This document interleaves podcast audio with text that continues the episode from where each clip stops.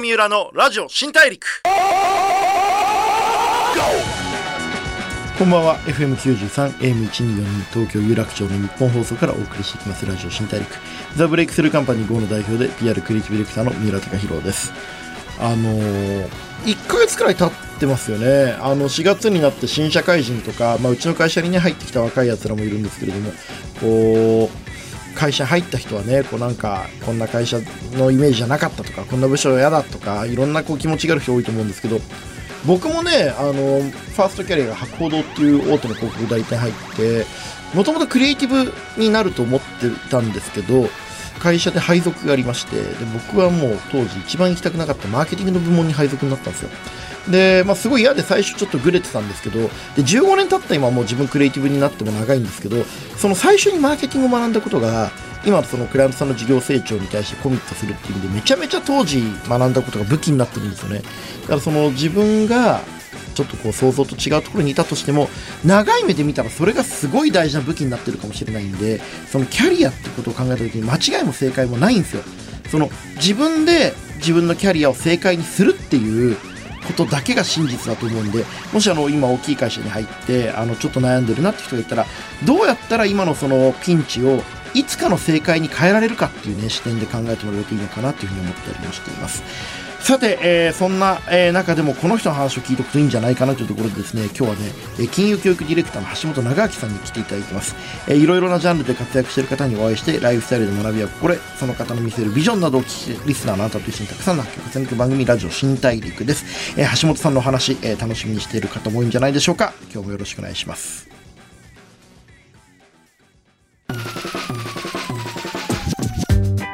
Breakthrough! here 郷三浦のラジオ新大陸 Breakthrough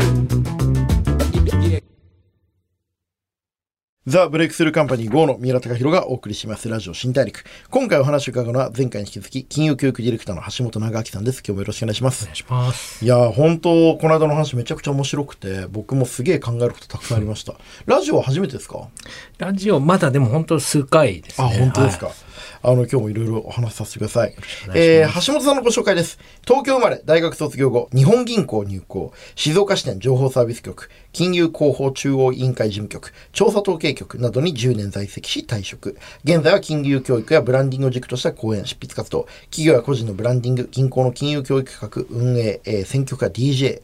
伊勢丹の企画など、えー、人や社会が楽しくなり何かを考えるきっかけを作る活動をされています。橋本さん、この度ですね、リトルモアより素敵な相棒お金入門という本を発表されております。これ面白いんで、ぜひ皆さん読んでいただきたいんですが、えー、今夜もね、えー、橋本さんが話してくれているお金についていろいろとこう掘り下げていきたいなと思ってるんですけれども、お金って、みんなに関係あるんだけども、お金について考えるっていうのが結構その苦手というか、はいちょっとこう遠い部分もあると思うんですけど、うん、橋本さんご自身ももともとはお金について考えるのはなんか苦手みたいなことがあったと思うんですけど、はい、これどういうことなんですか？あのもう本当にもともとはあの自分自身が、まあ、例えばちっちゃい頃とかもあの親元離れてちょっと暮らす時期もあったりして離れてるけどお金はいただいてたんでもう買い食いしまくったりして。うんまあ、あの買い食いしまくってた。しまくってました、はいはいはい、あのなんか目黒とか住んでて学芸大に大英って今イオンになっちゃったのかな、うん、そこの大英の1階がもう本当にいろんなこう食食料。メンチカツとかねいっぱいあったクレープアイス、なんかいろいろあって、はい、今日は何食うかな？みたいな。あのそういうので、まあ、浪費癖がついちゃったり、うん、あとなんか高校からその DJ とかやって、あの当時ってレコードないともう全然できないんで、そうですよね、あのもう本当に頑張ってこう全部アルバイト代もレコードにつぎ込むんで、うん、まあ、結局そこから食品も全部つぎ込んで、うんなんかうまい棒で生活して、うん、もうとにかくレコードみたいな。すごい栄養失調みたいな。よく大丈夫でした。うまい棒だけで人間は生きていけるのかそれでもね、ブクブクブクブク太ってたんですけど。まあまあ太りますよね。だってあれ、まあ、うまい棒に罪はないけれども、うまい棒だけ食ってたらね、それ体も壊しますよね。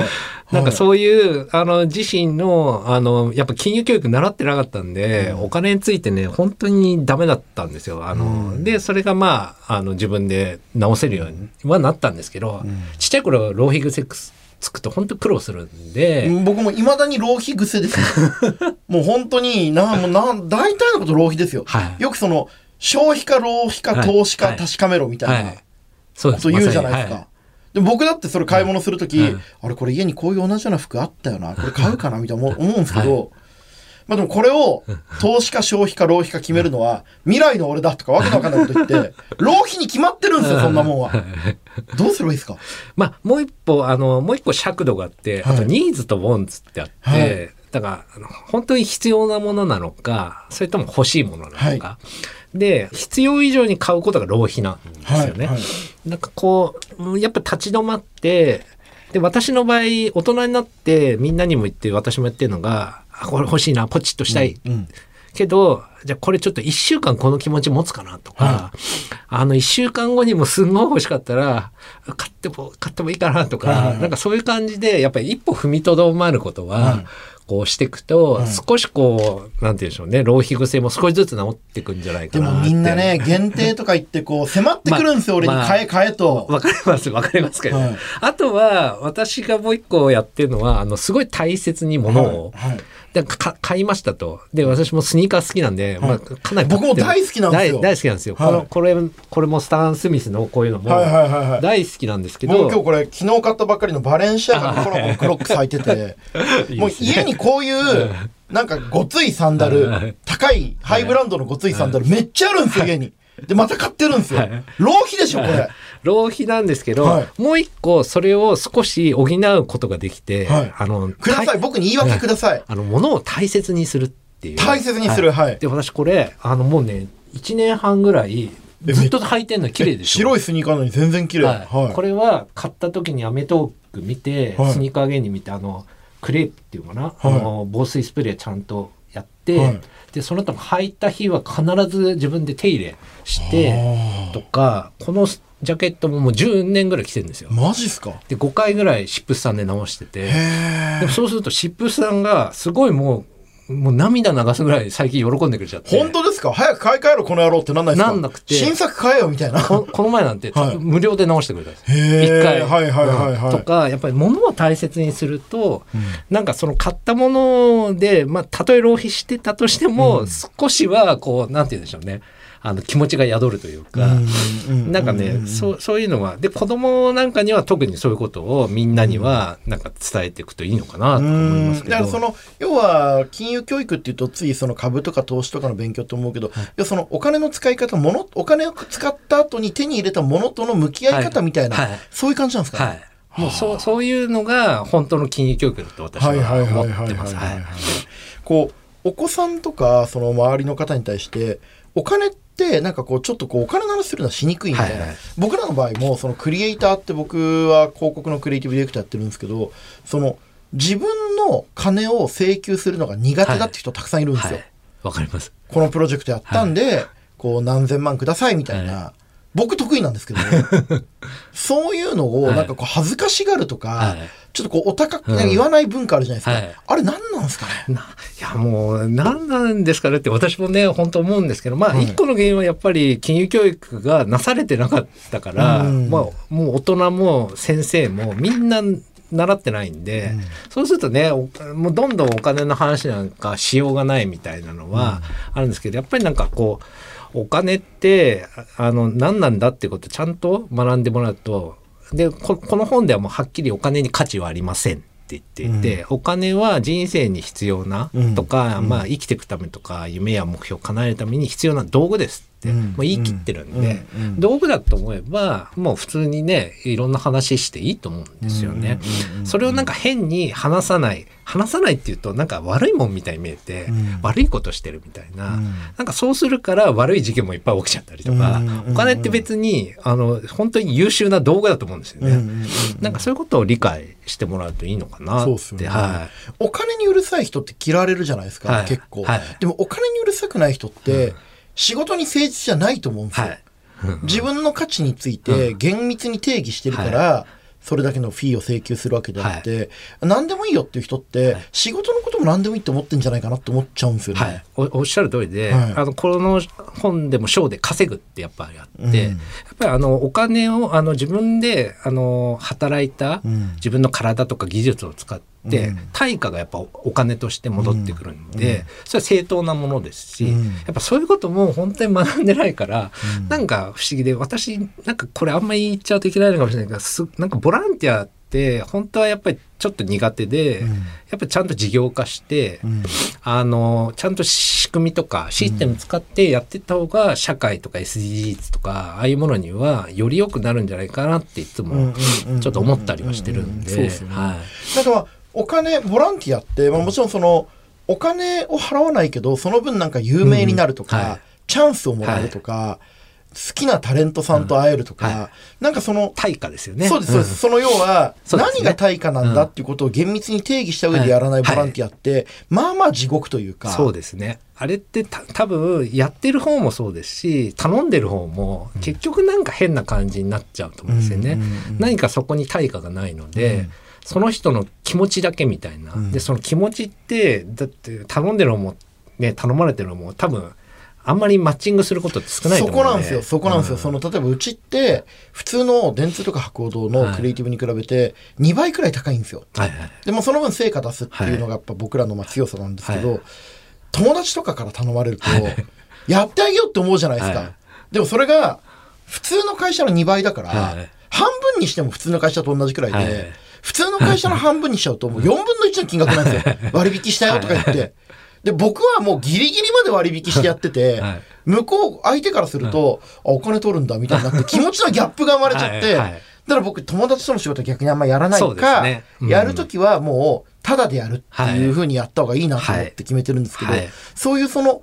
お金と価値との自分なりの定義をしとかないと、はい。大体事故りますよね。はい、そうなの。だからやっぱ本当にねお金っていうものをそもそもやっぱ学んでこなかったからそういう事件、っていうか事故が起きやすくなってると思うんですよね。はい。なんか、でもそのお金っていうものに対して、こう、僕らもやっぱりみんな振り回されるし、はい。こうお金で一喜一憂するじゃないですか。はい。僕も母親がもともとお嬢様だったんですけど、うん。親父がいい加減なダンサーだったんで、はい。結婚してやっぱ非常に貧しくなりまして、はいあの、父も母もめちゃめちゃいいやつで、はい。お父さんダンサーでお母さんオペラ歌手なんですけど、なんかね、お父さんは、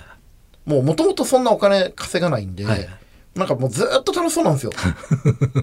もうなんか本当にね、なんかメキシコに行くとか、はい。ペルーに行って踊るとか言って、はい。はい。その度にこう僕に金を請求してくるっていう、まあ分かりやすい、はい。面白いお父さんなんですけど、はい。一方お母さんもオペラ歌手ですごいこう素晴らしい、はい。あの歌手だったんですけど、はい。お金を生地いお金あるった時もあるから、お金がなくなると落ち込むんですよ。はいこの僕ねお金がないのはしょうがないと思うんですよ。はいでもお金がなくなるから落ち込まないっていう気持ちを持つのが大事な気がしていて、はいどうやったらお金に振り回されないでメンタルを保てるんですかね。そうですね。これこのラジオめっちゃお母さんとお父さん聞いてるんで、あ本当ですか。はい、ちょっとアドバイスしてあげてほしいんですよ。あのなんだろうでもあのお金が、まあ例えば私がいつもよく最後に言うのは、お金がたくさんあるからうん。幸せなわけではない。うんうん。お金はなんか生きて幸せに生きるために必要だからお金があるっていうふうにまず考え方を、だからたくさんあるから別に幸せっていうわけでは道具ですから、うん。まずそれを理解すると、うん。多分ね少なくなったって道具があれば、うん。あの生きてはもちろんいけるんでっていうのはまずあるのかなとか、でもなんか最近私のこの本出して、うん。なんかあるすごいすんごい有名な写真家さんが、うん。なんか橋本さんってたくさんお金がある人のあの悩み講座もやってほしいって言ってきて。うんうんうんうん、あのもちろん税金とか、あのそういういろんなこともあるけど何でも変えちゃう悩みって言ってたんですよ。ごめんなさい、ちょっと今分かってるようなふりして、ああーってましたけど、全部分かんなかった。いや私もうん。でもなんかそういう話はなんか何人か聞いたことあってなんかやっぱすごい持ってる人。なんかねなんかお金ってそもそもなんかそれに左右されちゃうと、うん。減ったからあの寂しいとかたくさんあるから辛いとか、なんかそれってやっぱりちょっと本末転倒っていうか、うん。お金はあくまであの寄り添う道具なんで人生にね、だ道具がなんか鉛筆がいっぱいあるからあの嬉しいとか、鉛筆がないからね。そうなんですよね。っていうのをまあでも大人になってから修正していくって結構大変だと思うんですけど、うん。でもあのなんか私の友人とかでも、まあ、この本もなんか本当なんかいっぱい電通さんとかいろんなコピーライターとか呼んで、うん、なんか改めてみたいな、うん、あのブレイクスルーじゃないんですけど、うん、あのぜひそういう人にもちょちょっとでも読んでもらってなんだろうねあのいやごめんなさいあんまりいい回答がちょっとごめんなさいねお父さんお母様には。ちょっと。聞いてると思うんでね。やっぱりいや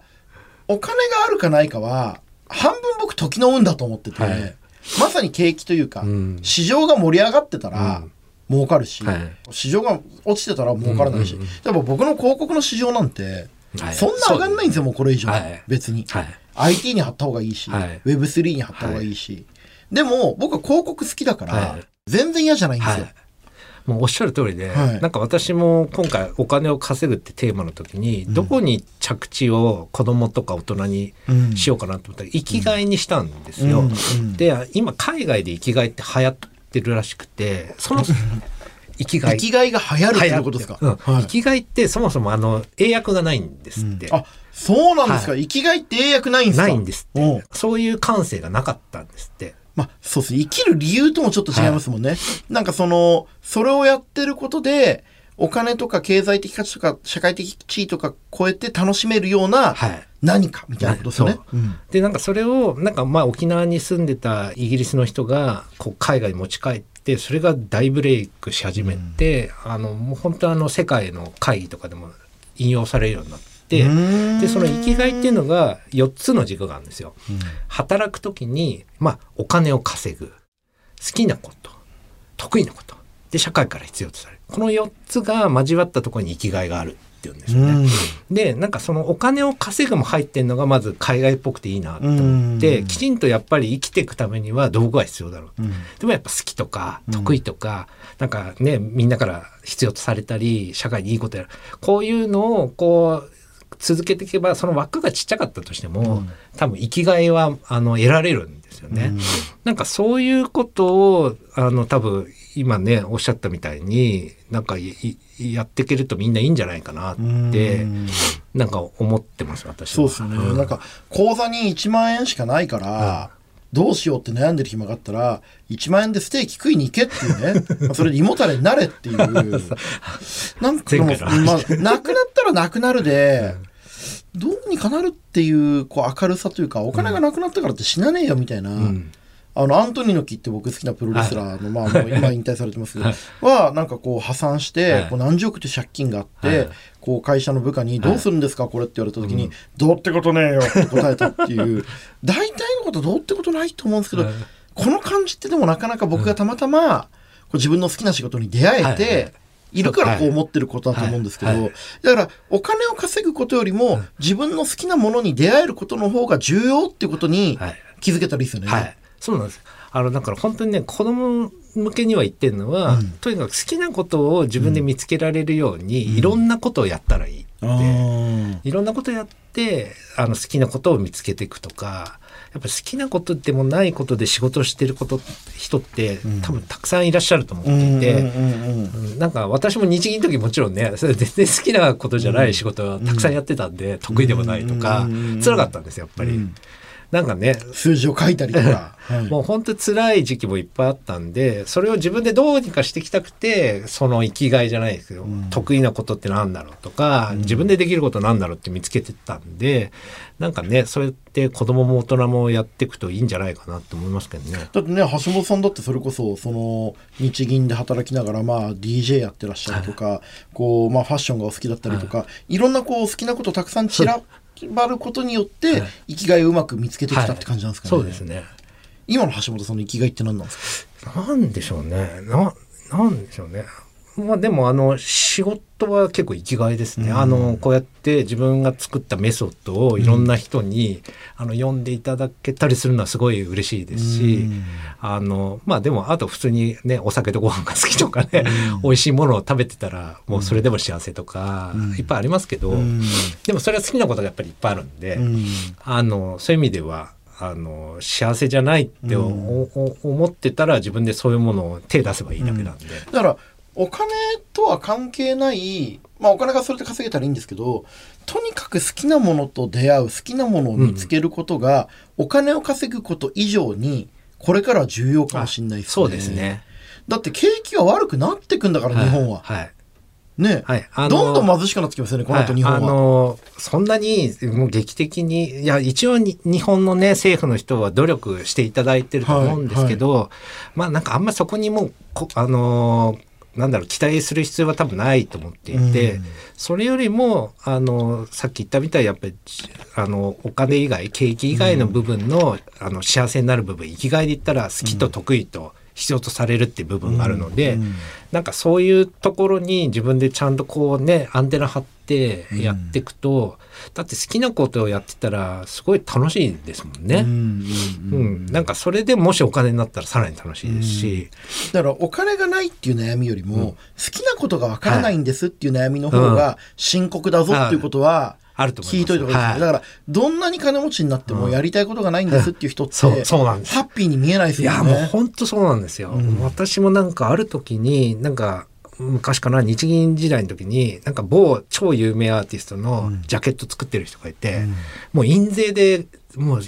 暮らしてるらしいんで、うん、もう印税でしょうがないから毎年フェラーリ何台も買って、うん、お金がね大変だからって言ってでパーティーをやるわけですよ。でもで私がその日銀の言ってる人に聞いたんですよ、うん、その人って幸せでした顔って言ったら、うん、うわ幸せそうじゃないって言って、うん、いやだと思いますよって、うん、なんかうぞうむぞうが寄ってきて、うん、なんかもう本当にそういう人ってかわいそうだなって思うってなんか言ってたんですけど、なんか本当ねおお金あり期っていう考え方はなんかね今金融教育受けてこなかった大人も、うん、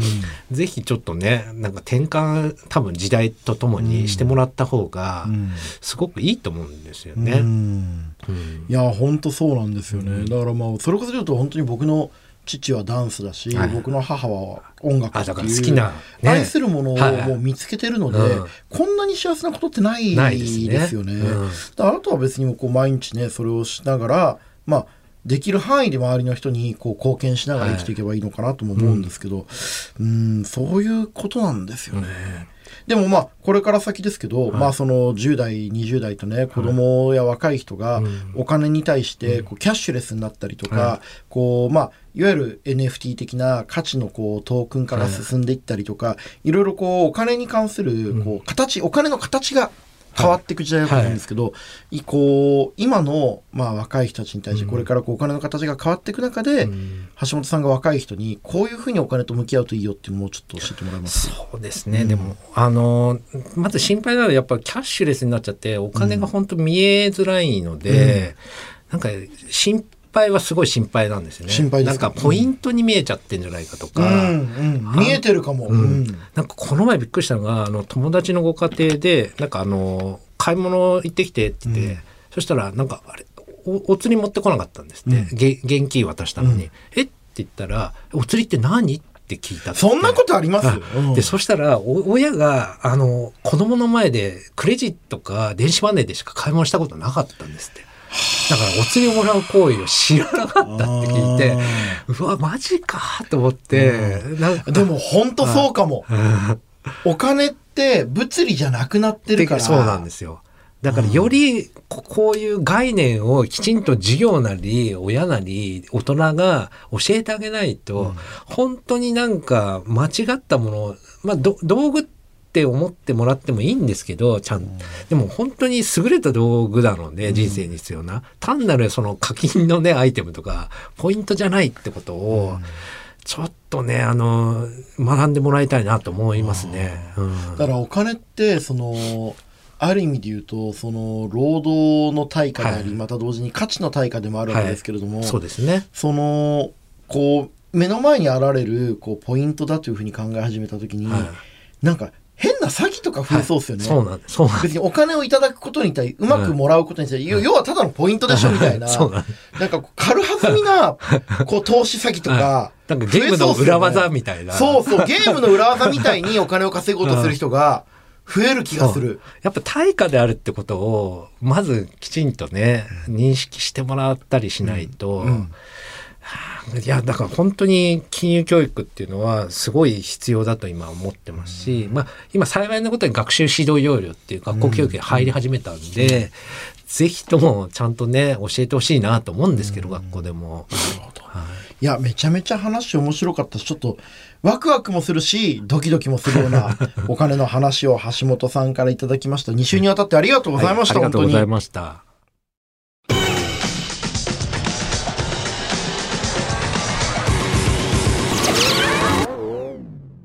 郷三浦のラジオ新大陸。FM93、AM1242 東京有楽町の日本放送からお送りしてきましたラジオ新大陸。金融教育ディレクターの橋本長樹さんをお迎えしてお話を伺ってきましたがいかがだったでしょうか。あのー、やっぱそのお金ってすごい面白いもんなんだけどやっぱ怖いものでもあってお金に振り回され始めた瞬間こう人生の主導権が自分じゃなくなる。お金によって自分の人生を社会とか他人とか自分の目に見えない人に乗っ取られちゃう可能性もあるんですよね。そういう時に自分の生きがいは何か、自分が何をしてる時に幸せなのか、自分にとってお金によって結果手に入れたいものはお金じゃなくてお金の先にある何なのか、みたいなことを定義することやっぱ大事なんだなっていうのはね、改めて思ったし、僕はやっぱ、まあ、お母さんの音楽とお父さんのダンスがそうですけど、僕にとって広告と、まあ、会社の経営って自分が好きなものに出会えてよかったなってことを改めて思いました。あの、お金の先にある自分の幸せについて考えるきっかけとしてもね、橋本さんが今回出した、えー、素敵な相棒お金入門、えー、リトルモアイル発売中ですけれども、えー、ぜひちょっと一読してもらえると、本当にね、スーッと読み終えられるんですけど、何回もこう読みたくなるとか、何回もこう開きたくなるような、あの、いい本だと思います。ぜひ読んでみてください。えー、それでは次回も一緒にたくさんの発見をしていきましょう。ラジオ新大陸お相手はザ・ブレイクスルーカンパニー GO の三浦貴博でした。